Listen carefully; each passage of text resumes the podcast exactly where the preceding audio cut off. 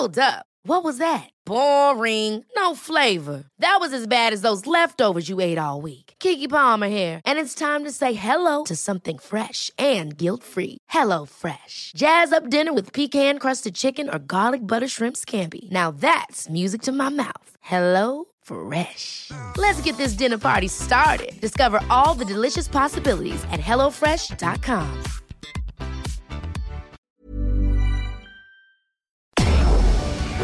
Tarde a tarde, lo que necesitas saber de forma ligera, con un tono accesible. Solórzano, el referente informativo.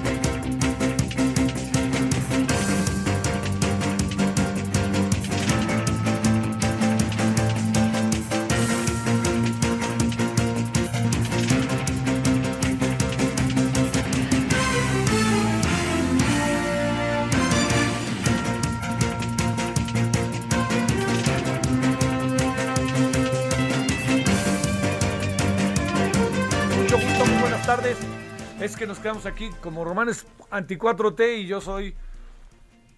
Yo no soy anti 4T, que quede claro, ¿eh? Pero tampoco soy pro 4T y más después de las cosas que hemos visto. Bueno, ¿cómo está? Oiga, muy buenas tardes. Yo espero que haya tenido buena eh, tarde, de buen día de, de día jueves. ¿Sabe qué? Es 2 de septiembre. está haciendo frío. El frío se debe, eh, bueno, a que no ha dejado de llover. Entonces hay mucha humedad. Y eh, bajo esa circunstancia, pues las zonas altas de la ciudad, que las hay, pues, se, se ponen muy se ponen más frías, ¿no? Entonces, para que tenga cuidado y para que esté atento, ya le contaré mañana, ya le contaré al rato cómo va a estar mañana. Pero sí vaya pensando que va a seguir y en la noche va a ser otro de frito y no, ahorita que salió por donde yo andaba estaba llovía, dejaba de llover, así andaba. Digo, para que tome este, sus precauciones si vive en esta honorable ciudad llamada Ciudad de México. Bueno, eso es lo primero. Segundo asunto, agradeciéndole, le agradezco a Javier Solórzano y todos los que hacemos posible el referente radio, 98.5 de FM, Heraldo Radio. A ver, el, el- el otro asunto que hay que tomar en cuenta es que, eh, como le dijimos aquí, se va a ir Julio Scherer, no lo dije yo tan abierto.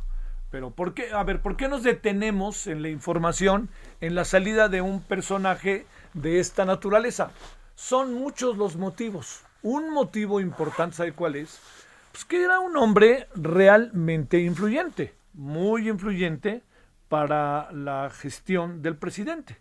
Un, un personaje que había, bueno, que tenía influencia, que por ahí pasaron muchas decisiones, muchas relaciones, muchas interrelaciones, muchos intentos de solución de problema, muchos intentos de tratar de pasar como a segundo plano algunas cosas. Eso, todo eso, ¿no?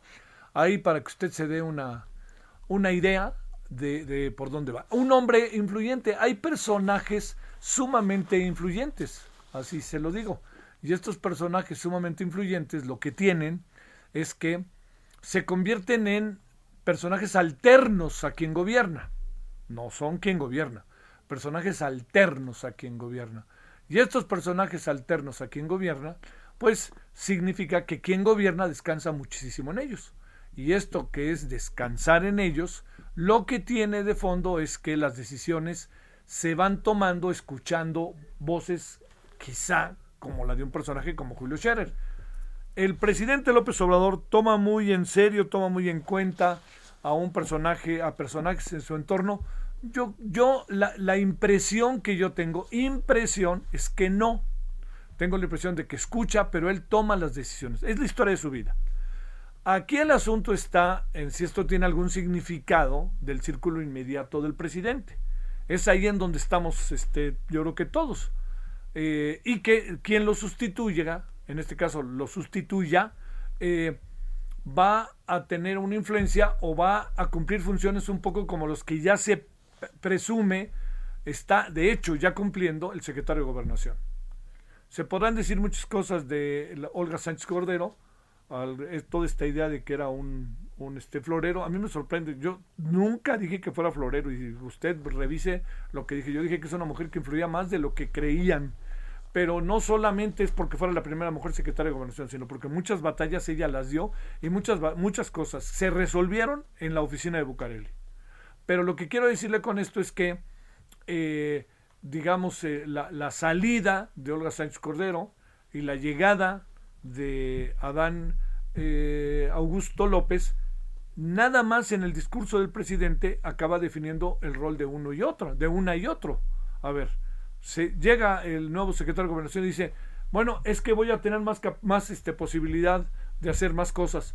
Eso quiere decir que eh, Olga Sánchez Cordero o no lo dejaba hacer más cosas porque muchas cosas se trababan o no se resolvían, o porque Olga Sánchez Cordero no necesariamente hacía lo que el presidente pensaba. Y tengo la impresión de que Adán Augusto López eh, va a hacer lo que el presidente piensa, lo conoce a la perfección son amigos de toda la vida, tabasqueños amigos de siempre, ¿no? Hay otros dos o tres por ahí que se unen a este grupo de tabasqueños, que son amigos del presidente de siempre, con altibajas, pues así funciona la vida, ¿no? También con las amistades. Bueno, esto se lo cuento por, por una razón más, y esa razón más tiene que ver con que eh, es muy importante entender que lo que viene para el presidente es en, términos de los próximos tres años, es eh, muchas definiciones. Una de las definiciones más importantes pues, va a ser quién es el candidato o candidata. Yo le pregunto de manera muy, este, no, créame que sin ingenuidades, ¿usted cree que Morena va a decidir quién es el candidato o candidata o lo va a decidir el presidente? Pues, lo va a decidir el presidente, hombre. No hay vuelta de hoja. Entonces, al decidirlo el presidente, al presidente ser quien lo va a decidir, pues ahí va a tener también que jugar muchas cartas. Y esas cartas, acuérdese, en la medida en que empieza a caminar el tiempo y que algunos empiezan a sentirse fuera de la jugada y al estar fuera de la jugada, pues empiezan a jugar por ellos mismos. Y la soledad del presidente se va a ir poco a poco, poco a poco sintiendo. Pero aquí con una salvedad. Este es un presidente que está, gobierna, por lo general, incluso en la jefatura de gobierno de la ciudad, con tintes de solitario. Él juega sus cartas. Entonces, ¿qué es lo que puede pasar? Que los que están a su alrededor lo saben y entonces quien coloca a su alrededor son los que se mimetizan con él, los que son como él.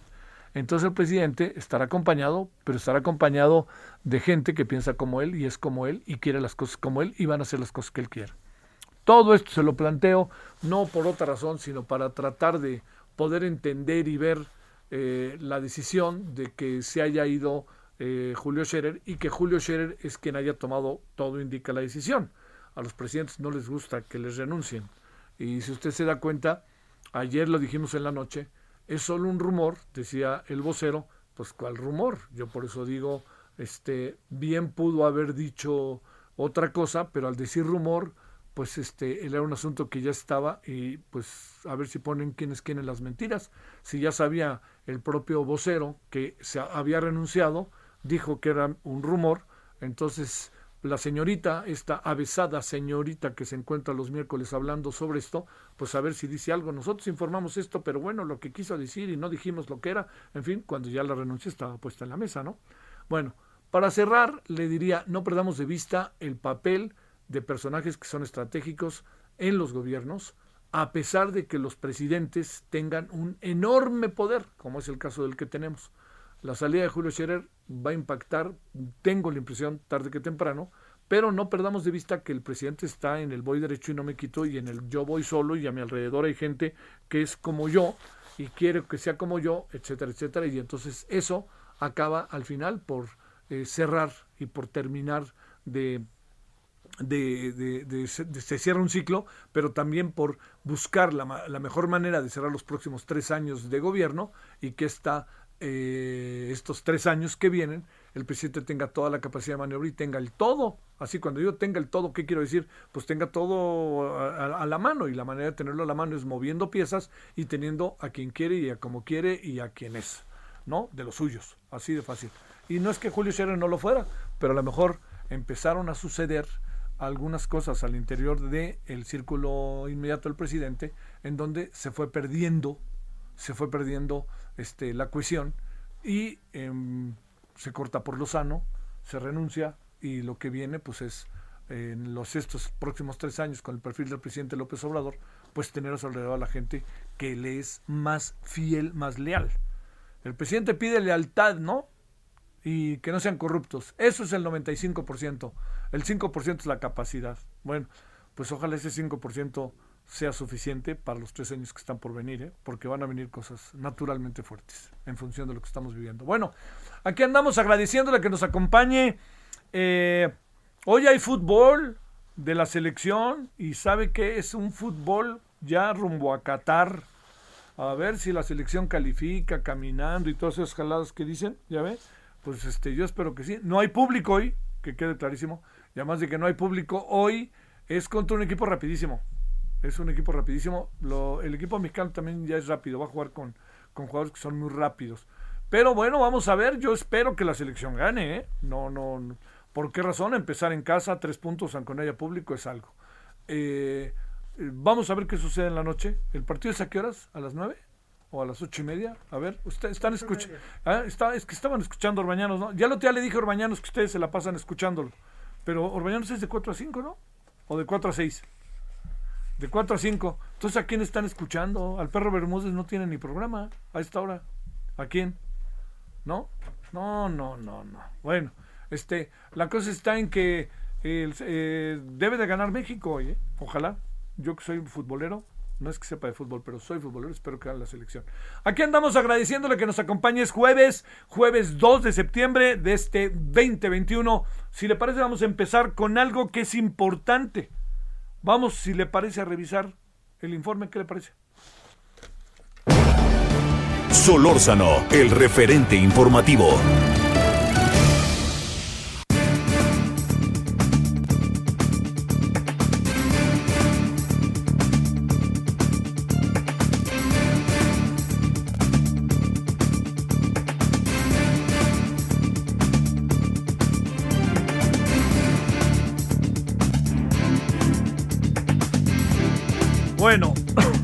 Perdóneme, 17.13 en la hora del centro. Sofía Ramírez, directora de México, ¿cómo vamos? Sofía, te saludo con gusto, ¿cómo has estado? Muy contenta, Javier, de estar aquí contigo. La verdad es que es la primera vez que me toca a mí, ya nos había tocado con mis colegas y ahora sí me siento muy, muy emocionada porque yo crecí escuchándote y la verdad es que llegar al programa que escuchabas de chiquita, bueno, es, es como ir a Disneylandia.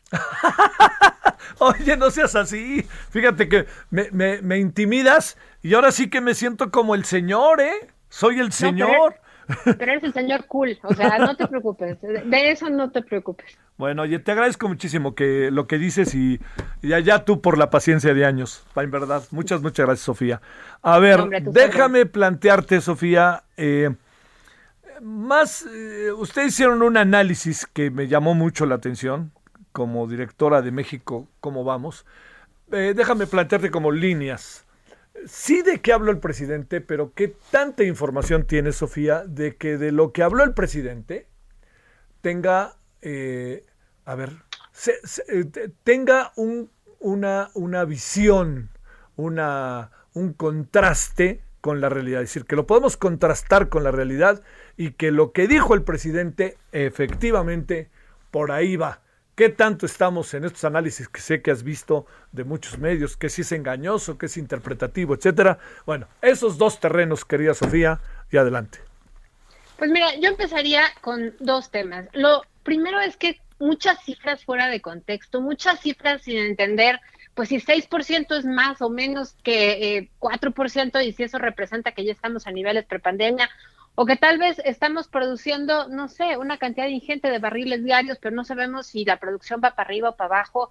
Vaya, ese tipo de cosas las escuchamos. Hicimos una nube de palabras y vimos que lo primero que dijo el presidente, más bien lo que más dijo el presidente fue, ya sabes, mil, millones, ciento, y todas estas cifras, pues al final nos llevan a la confusión que estás planteando, ¿no? Dices, bueno, ¿y esto qué? ¿Está bien o está mal? Mi perspectiva es lo siguiente, hay cierta verdad, claramente, dentro de todas estas cifras, hay cierta verdad en la interpretación. Y además, pues es que para eso son los informes, no para criticarse, sino para socializar lo que el gobierno considera sus logros. Y por ahí quiero empezar, tres logros con asterisco sobre eh, qué es lo que va bien en términos económicos. La primera es la estabilidad macroeconómica, que ciertamente es una condición absolutamente necesaria para el desarrollo, pero claramente no bastan finanzas sanas y la autonomía del Banco de México, la autonomía de las autoridades electorales, vaya, el Estado de Derecho, la separación de poderes, todas esas cosas ayudan y abonan a la estabilidad macroeconómica. Punto número dos, hay mayor recaudación. Ciertamente el IVA que se produce, se recauda a partir del el incremento en el consumo, va 15% por arriba del programa. Esas son buenas noticias, sí, porque además nos habla de una economía cuyo consumo se está pues dinamizando. ¿Cuál es el problema? Bueno, pues que en términos petroleros, por ejemplo, la, recaudación, digamos, eh, el ingreso del gobierno a partir de la venta de petróleo va 8% por debajo. Entonces ahí el primer asterisco es, ¿para qué le invertimos tanto una refinería si lo nuestro es la extracción? Y ya que estamos hablando de extracción, pues no, no tenemos un plan de cómo seguir extrayendo.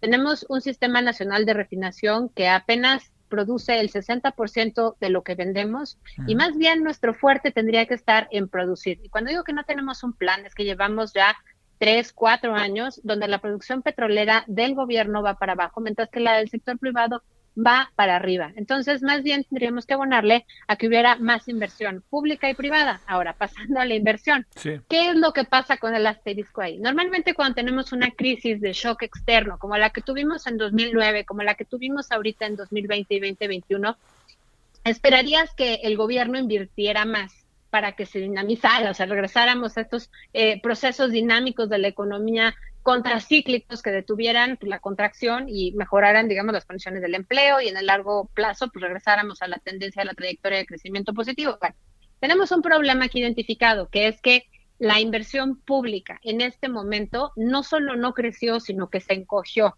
Estamos hablando que es 2.4% del PIB, cuando justamente en 2009 esta inversión pública era de 6% del PIB. Hace una diferencia mayúscula si el gobierno invierte o no invierte y sobre todo en qué invierte. Y aquí déjame pasar al dato de en qué está invirtiendo. 85% de la inversión del gobierno está ahorita dedicada a hidrocarburos. Esto otra vez pues, nos lleva a pensar, bueno, y no estábamos en pandemia, pues sí, solamente se está dedicando 5% a salud y medio, medio punto porcentual a educación. Entonces, aquí lo que estamos viendo es que no se está pensando en el largo plazo, estamos pensando con una idea muy particular de lo que es el desarrollo a partir de los hidrocarburos, pero no estamos pensando en lo que es nuestro fuerte, que es la extracción, sino estamos reinventando la rueda, invirtiéndole a la refinería. Y con esto te cierro nada más para acabar la idea, el salario mínimo es la tercera cosa que creo que va bien fue una buena medida, ha elevado, digamos, a, niveles históricos, como bien decía el señor presidente, pero hay que ponerlo en perspectiva, porque solamente 24 mil personas de los 20 millones que trabajan en el sector formal y que están registrados ante el INSS reciben un salario mínimo. Ahora, cierto que eh, 10 eh, millones de personas, digamos, la mitad de ese mercado laboral formal registrado ante el IMSS, recibe entre uno y dos salarios mínimos, entonces sí hay un impacto, digamos, importante. ¿No es suficiente? Pues ciertamente no, porque lo que hay que voltear a ver son dos cosas. La primera es que seis de cada diez empleos en México actualmente son en el sector informal. Entonces, los salarios mínimos y las prestaciones de ley y demás en el sector informal dan igual. Y lo que hay que voltear a ver es justamente el poder adquisitivo. Entonces, queremos ver pues que todo el mundo tenga suficiente dinero producto de su trabajo para poder comer lo suficiente. Y lo que sí vemos es que hubo un aumento de la pobreza laboral de 4.3 millones respecto a los niveles prepandemia. Hay ahorita 49 millones de mexicanas y mexicanos, Javier, que no les alcanza para comprar la canasta básica alimentaria para todos los miembros de su hogar con el ingreso laboral de ese mismo hogar. Entonces, con esto creo que es un primer panorama de cómo vemos las cosas en México, cómo vamos, hay un montón de matices, pareciera que pues lo que brilla, brilla muchísimo, porque pues ya estamos creciendo al 6%, pero olvidamos que caímos al 8.5% el año pasado. Sí, sí, sí. Oye, Sofía, a ver, déjame plantearte un asunto que ahí está presente, que es eh, en una expresión que el presidente tuvo que dijo, me podría ir tranquilo.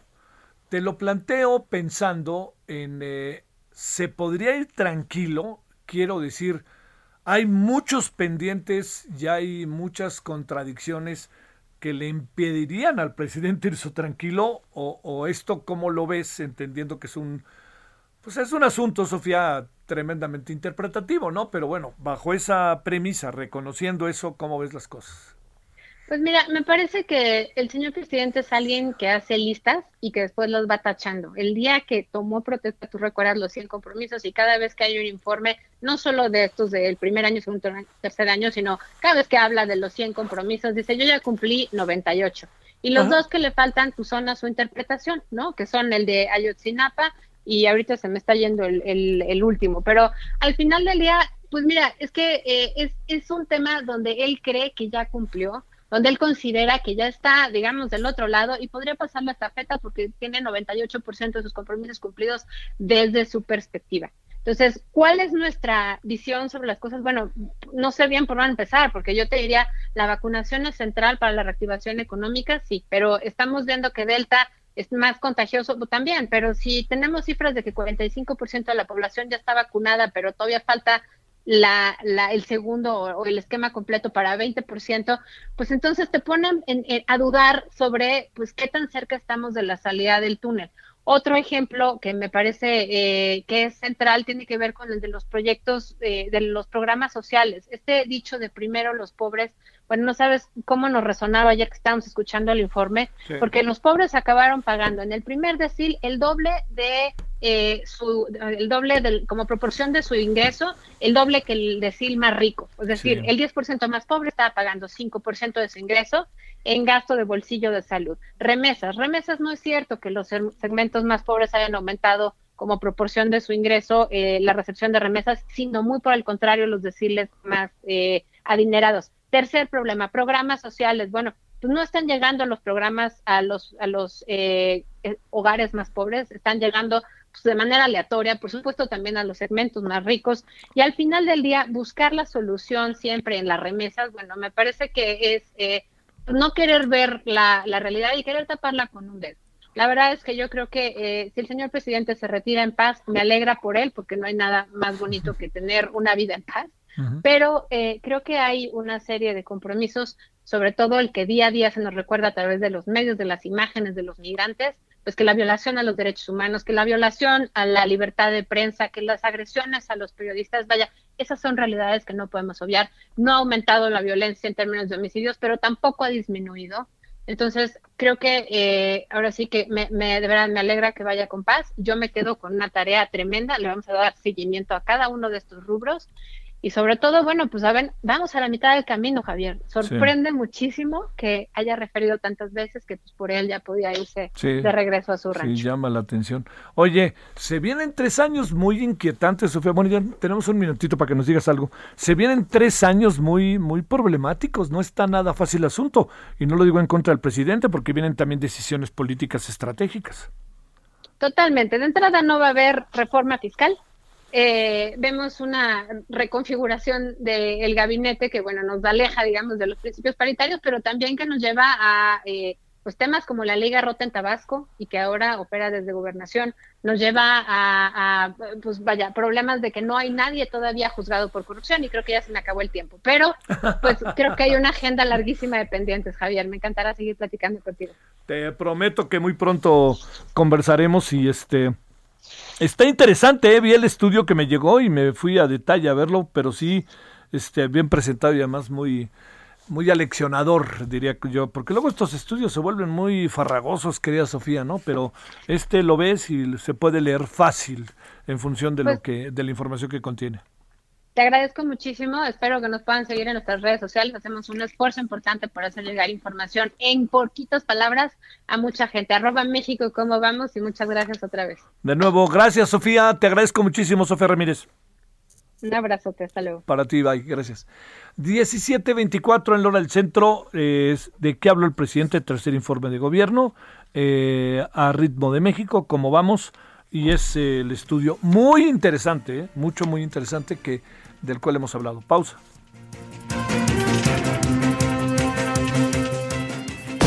El referente informativo regresa luego de una pausa. Estamos de regreso con el referente informativo.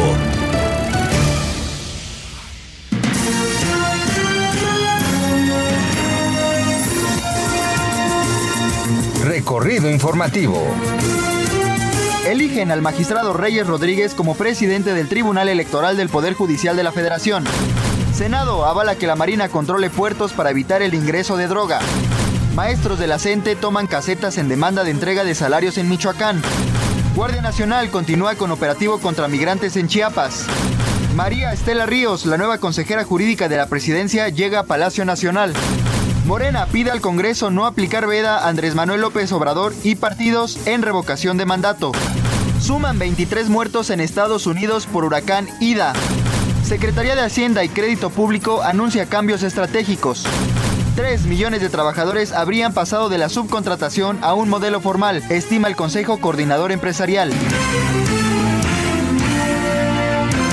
Esperamos sus comentarios y opiniones en Twitter. Arroba Javier Solórzano. Arroba Javier Solórzano.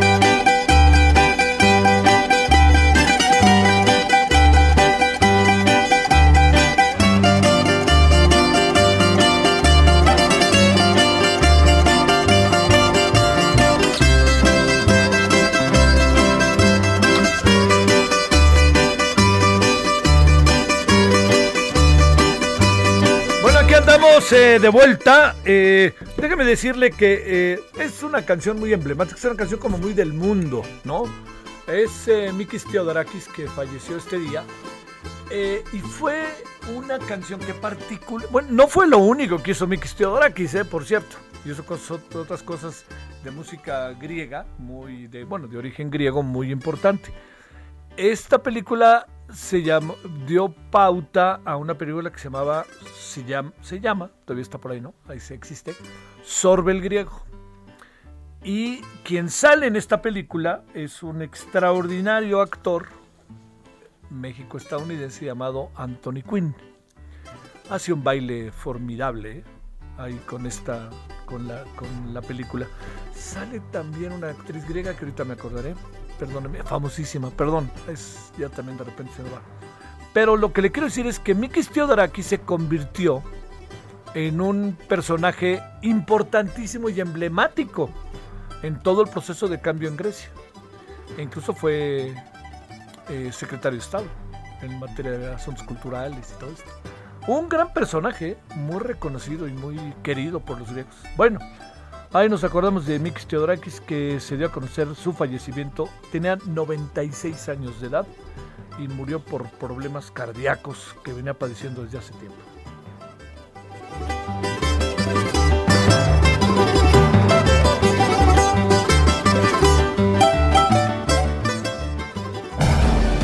Solórzano, el referente informativo.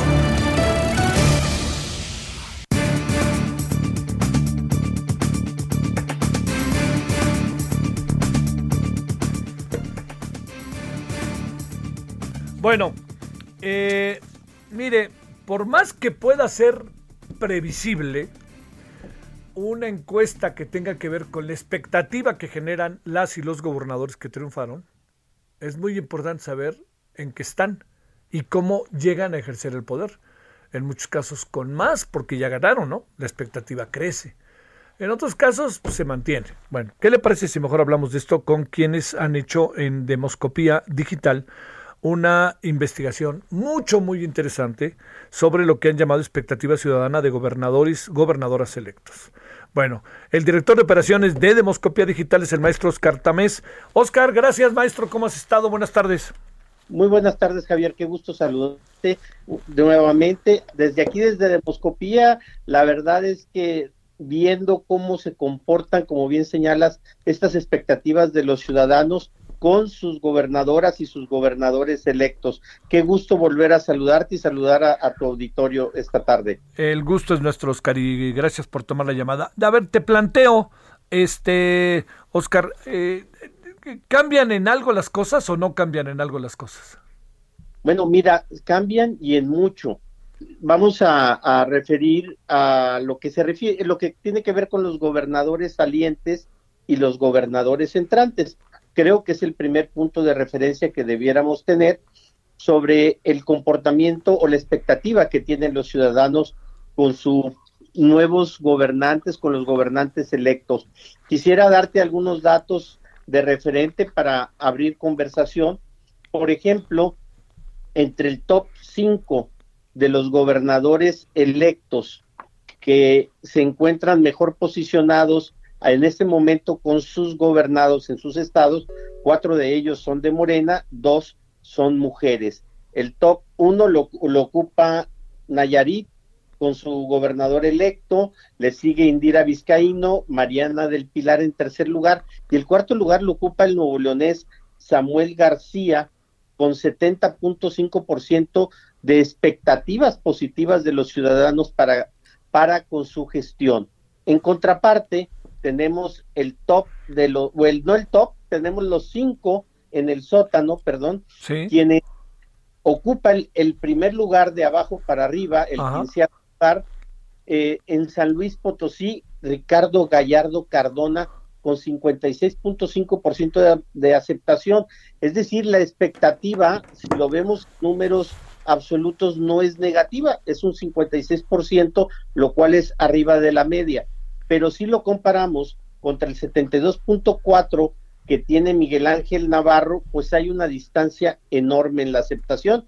Le sigue de abajo hacia arriba Zacatecas con David Monreal y en el tercer lugar Alfredo Ramírez Bedoya de Michoacán en los tres más bajos sitios de aceptación, lo cual no implica que sean números negativos, insisto, pero que sí están en el top o en, el, o en las preferencias más bajas, Javier. Y luego encontramos otro, otro dato interesante que pudiera señalarse. Estos estados donde hay poca expectativa coincide en que sus ciudadanos tampoco ven bien los gobernadores salientes. Te doy un ejemplo. gobernador peor calificado de los 15 que ya se van es Alejandro Tello en Zacatecas. Él obtiene un 19.5 de aprobación a su, a su gobierno, pero encontramos que Monreal está en el catorceavo lugar con un 58.5 de expectativas. Es decir, pudiéramos encontrar ahí una coincidente en cuanto a que el pueblo, la gente ya se encuentra en un grado de decepción con relación a sus gobernados. Luego nos vamos al caso de Colima y en el caso de Colima también encontramos que es el, segundo gobernador menos aceptado con 20.7% y encontramos que Colima en contraparte sí es bien vista la gobernadora electa. Es decir, encontramos estados como Nayarit, eh, como Tlaxcala, como Zacatecas, como San Luis, donde el pueblo, llegue quien llegue, está desanimado, hay una decepción, pero luego encontramos estados donde hay una expectativa favorable, como es el caso de Colima y Nuevo León. Por ejemplo, el Bronco de Nuevo León tiene un 21.7% de aceptación, 80 de cada 100 encuestados dicen eh, lo reprobamos. En contraparte, 70 de cada 100 encuestados esperan algo positivo de Samuel García. Oye, a ver, eh, ¿qué, hay alguna mm, diferencia importante, notoria, relevante, diría yo, que tenga que ver con los votos que recibieron y eh, la expectativa que tienen, en al, crece, se decrece o en qué andan los que ganaron, las y los que ganaron. Bueno, en el caso concreto, todos, todos crece la expectativa. Vamos a tomar el top de los cinco. Eh, Nayarit obtiene el 72.4% de expectativa, pero no gana con esos números, gana con un número bastante menor es decir, ha crecido su expectativa. Seguimos, por ejemplo, con Colima, donde también la expectativa sube de una, una votación media a una aceptación alta. Es decir, sube más de 20% la aceptación con la gobernadora electa con relación a los votos obtenidos en las urnas el pasado 6 de noviembre. Te doy otro ejemplo el caso concreto Nuevo León, Samuel obtiene un cuarenta y tantos por ciento de votos del total de los emitidos y en este momento tiene un 70.5 por ciento de aceptación en, la población, un crecimiento bastante, bastante marcado. Eso, eso es también importante. A ver, el caso tan polémico, pues yo, creo que Campeche no nos han dicho que ya ganó Laida Sansores, pero ganó, ¿verdad? Bueno, Laida Sansores gana en las urnas, está todavía el litigio, como sabemos, Javier. Eh, no sabemos si en la mesa se lo vayan a quitar. Yo creo que lo va a conservar el triunfo. Sí, sí, sí. Pero Laida Sansores obtiene un 67.5% de aceptación en sus expectativas. También crece enormemente porque recordemos que la elección estaba muy cerrada con Movimiento Ciudadano es que es lo que motiva todas estas impugnaciones que se ha estado viviendo. Así es que de los votos obtenidos el 6 de junio a las expectativas que en este momento tiene Laida, verdaderamente creció, vamos a decir, al doble su expectativa favorable. A ver, una más, bueno, varias más, perdóname. Eh, esto, eh, digamos, en, en, el caso de San Luis Potosí, que ya te esbozaba, como para poder profundizar, es un gobernador que está muy en la mente de todos, en el sentido eh, más, este, más controvertido que pudiera haber, ¿no? Por todo lo que se decía de él. A él parece que no le va tan bien si nos atenemos a, a lo que es comparativo con otros gobernadores. Al que sale, ¿cómo le va? Mira, al que sale le va bastante mal, 26.6% de aprobación. Es decir, es de esos estados como Zacatecas, donde la decepción, le, le hemos llamado en demoscopía decepción de los electores, donde pues votamos por uno, hicimos que ganara, pero no tenemos uh, grandes expectativas de que nos vaya a ir muy bien. ¿Por qué? Pues porque simplemente el gobernador electo está en el último lugar de los 15, apenas aprobado con 56.5 y el gobernador saliente totalmente reprobado con 26.6% de aprobación. Es decir, pudiéramos encontrar ahí un, un elemento, como lo hemos llamado, de decepción. Lo mismo que sucede en Michoacán. Michoacán trae un 22.5% de aprobación el gobernador saliente con un 62% de expectativa el gobernador entrante. El número absoluto suena bastante halagador, pero si consideramos que la media es aproximadamente 63, 64 entre el más alto y el más bajo, bueno, pues ellos están por debajo de la media de expectativas entre los 15 gobiernos que están por ingresar. Oye, a ver, para cerrar, este, ¿qué gobernador o gobernadora deja el poder con números realmente eh, importantes de aprobación? Con todo y que pueda tener esos números, pero haya resultado derrotado su partido. Bueno, fíjate, te voy a dar dos casos importantes. En Querétaro, la marca, la marca se confirma y se ratifica el gobernador saliente es el que más alta aprobación tiene con un 58.7. Si hablamos de un gobernador que sale es bastante alta. Claro. Y el PAN está sobre la mitad de la media. El gobernador entrante Mauricio Curi trae un 68.2 de expectativa. Es decir, si encontramos Primero que nada, el que se va está muy alto. Segundo, el que llega está por encima de la media, pero no solo eso hay un equilibrio entre el 58.7 y el 68 del que llega, es decir, hay estabilidad en la percepción de los electores con relación a la marca y al, al gobernador saliente y electo. Pudiéramos hasta decir que los identifican y eso le da estabilidad. Por el otro lado, vámonos a la contraparte. Sí, al que llega tenemos, por ejemplo, Sonora, que llega entre, con poca expectativa, 66.9, está por debajo de la media entre los 15 estados, pero Sonora, la gobernadora es calificada con 48.2, la segunda más alta de 15 gobernadores que se van. Eh, reprobada sí, pero no apabullante eh, la reprobación que le dan y sin embargo el gobernador que llega es de otro color y tampoco es del todo aceptado en comparación con otros gobernadores. Vaya, no la querían o no querían marca en este caso votaron por Durazo, pero hay un convencimiento, no podríamos tener esa conclusión. Oye, ahí se perdió un poquito la conversación, se nos fue un poquito la señal.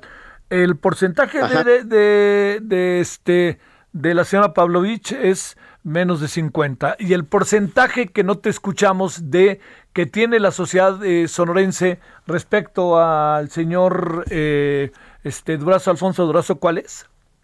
66.9. ¿Es, ¿Es alto, bajo? ¿Cómo lo consideras? Bajo. En números absolutos es alto, en, en la media entre los 15 gobernadores está el, en el quinto lugar de menos aceptación. De menos expectativa, perdón. Este, pues, eh, bueno, y ahora, ahora, Tlaxcala, ¿cómo está? Porque Tlaxcala al gobernador también lo, le iba bien, ¿no? Mira, a Tlaxcala, al gobernador le, aprobaron con 26.8, bastante bajo. Veámoslo de esta manera. El, el gobernador saliente mejor calificado es el de Querétaro con 58.7 y el peor calificado es Alejandro Tello de Zacatecas. La media es aproximadamente 32-33% de aceptación o de aprobación. La escala está por debajo de la media con 26.8. Y luego encuentras que la expectativa de la gobernadora electa de un partido contrario o saliente diferente al que sale es de 66.5. Volvemos, un número absoluto que puede escucharse alto, pero que está en el cuarto lugar de abajo hacia arriba. Eh, hay, hay estados donde terminada la elección, no sé si por las acciones de los gobernadores electos o por la confianza o por lo que el gabinete que ha ido definiendo, es decir, pueden ser múltiples variables, pero que le han ido otorgando confianza a su gobernador electo. Sin embargo, hay otros donde no, y aun cuando están por sobre la votación que recibieron, no es, no es tan elevada la confianza o la expectativa favorable que se tiene para con ellos. Uno de los factores, Javier, perdón, uno de los factores que también puede influir es el hecho de los problemas que cada entidad encuentra o, o relaciona para con el gobernador electo. Es decir, al preguntarles a los ciudadanos cuál es la prioridad o la principal acción que deben emprender el gobierno, es muy probable que quien ganó no dé el perfil con relación al problema y por eso la expectativa baja. Es decir, es un, es un tema multifactorial que hay que profundizar para encontrar los por qué de esa decepción de la ciudadanía con los gobernadores electos, porque en este momento podríamos pensar que están en jauja, que están en fiesta, que todo sería alegría, como sucede con los que están en el top 5. Entiéndase Marina del Pilar, entiéndase Víctor Castro en Baja California, las dos Baja Californias, entiéndase el mismo Samuel en Nuevo León, que creo que también es un caso de referente. Te mando un gran saludo, maestro Oscar Tamés, director de operaciones en Demoscopía Digital. Gracias. Muchas gracias, Oscar. Otro de regreso para ti, un fuerte abrazo y seguimos escuchándote esta gran estación.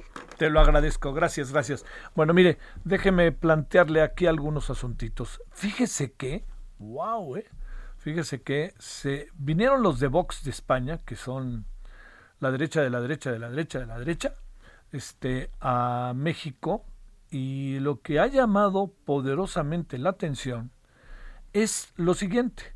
Senadores de Acción Nacional recibieron este jueves al presidente del partido español de ultraderecha Vox, Santiago Abascal, para firmar la Carta de Madrid, con la que se busca detener el avance del comunismo en la iberoesfera. ¿Cómo es posible que el PAN esté, este comunismo sí, comunismo no cristianismo? Si eso era cuando yo tenía 10 años, por favor. Bueno, a través de un comunicado el PAN indica que la Alianza México-España es en defensa de la libertad, la democracia y la propiedad privada. Eh, reunión nunca va a ser México comunista, pero ¿qué, qué, qué trasnochados andan, la verdad que qué trasnochados andan. No me vengan a decir que lo que pasa es que López Obrador va a ser comunista. Por favor, hombre, vean, escuchen cómo actuó el presidente y díganme si el presidente está pensando eso. Por favor, pero con elementos, no anden ahí. Luego Vox son los que han dicho cada cosa de México, sobre todo luego también con el tema de la conquista o como le quieran llamar, etcétera. Uy, eso le va a pesar al PAN y ahora sí que como dirían, para hablar en términos panistas, así si usted quiere, con esa verdad me salvo. Bueno, y la otra cosa que me parece muy importante que sepa antes de irnos rapidísimo con Elia es eh, están los números ya de hoy los números de hoy respecto a la, el coronavirus. Primero, eh, México acumula eh, 1.177 eh, decesos. Eh. Ayer y hoy arriba de mil, que quede claro. Y el país sumó el día de hoy, registra a ver, espérame, cinco menos. Eh, acumuló 600, 260 mil 503 muertes. Eh, y bueno, Elia, en 30 segunditos, dinos algo. Muy buenas tardes. Perdón, Elia. ¿eh? con gusto. No te preocupes, pues te comento que en la primera sesión de esta 65 legislatura, pues las fracciones parlamentarias de Morena, Partido Verde y el PT aplicaron la, la aplanadora en la Cámara de Diputados y aprobaron fast track con dispensa de todos los trámites el dictamen de la nueva ley de juicio político y declaración de procedencia, con modificaciones para elevar a mayoría calificada, es decir, la, a dos terceras partes, la votación requerida en la Cámara de Diputados y en el Senado para declarar procedente la acción penal en contra del titular del Ejecutivo Sale, muchas gracias Elia, perdón. Vámonos, nos vemos a las 21 horas en hora del centro, Heraldo Televisión, el referente, le espero, adiós.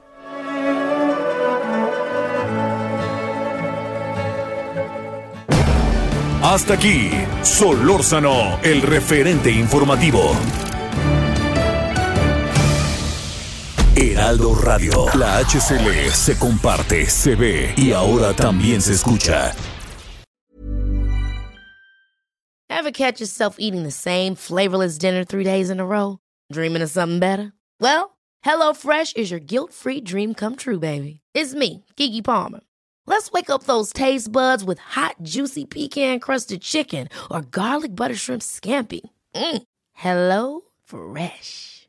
Stop dreaming of all the delicious possibilities and dig in at HelloFresh.com. Let's get this dinner party started.